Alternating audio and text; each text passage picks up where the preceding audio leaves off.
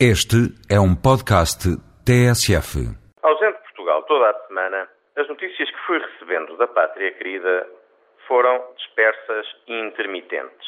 Como nota muito positiva, porém, quero uh, saudar o recuo do Governo na questão da OTA, depois da apresentação do estudo liderado pelo Dr. Francisco Vanzeler, de que aqui falei a semana passada, e que indicia Alcochete como uma localização credível.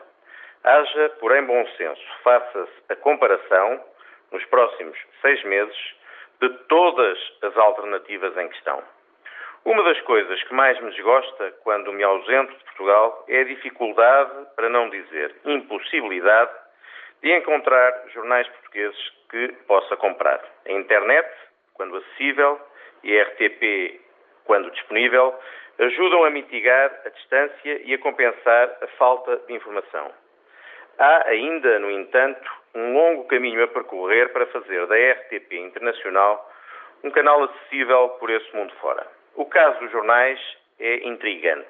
Até em Londres, Paris, São Paulo, Luanda ou aqui ao lado, em Madrid, parece ser missão impossível encontrar um jornal português. Em qualquer quiosque do mundo é vasta a oferta de jornais das mais diversas origens. Portugueses, nem vê-los. Até no aeroporto de Barajas, em Madrid, da última vez que por lá passei, não encontrei Vivalva.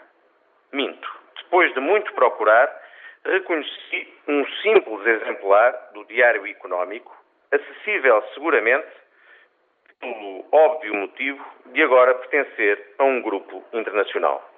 Esta incapacidade de fazer chegar a língua portuguesa a toda a parte, a toda a diáspora, é preocupante. A minha pátria é a língua portuguesa, costumava dizer Fernando Pessoa, hoje ainda cheio de atualidade. Um assunto a merecer especial atenção dos privados do setor da comunicação social e também, creio, das autoridades portuguesas, nomeadamente do Ministério da Cultura.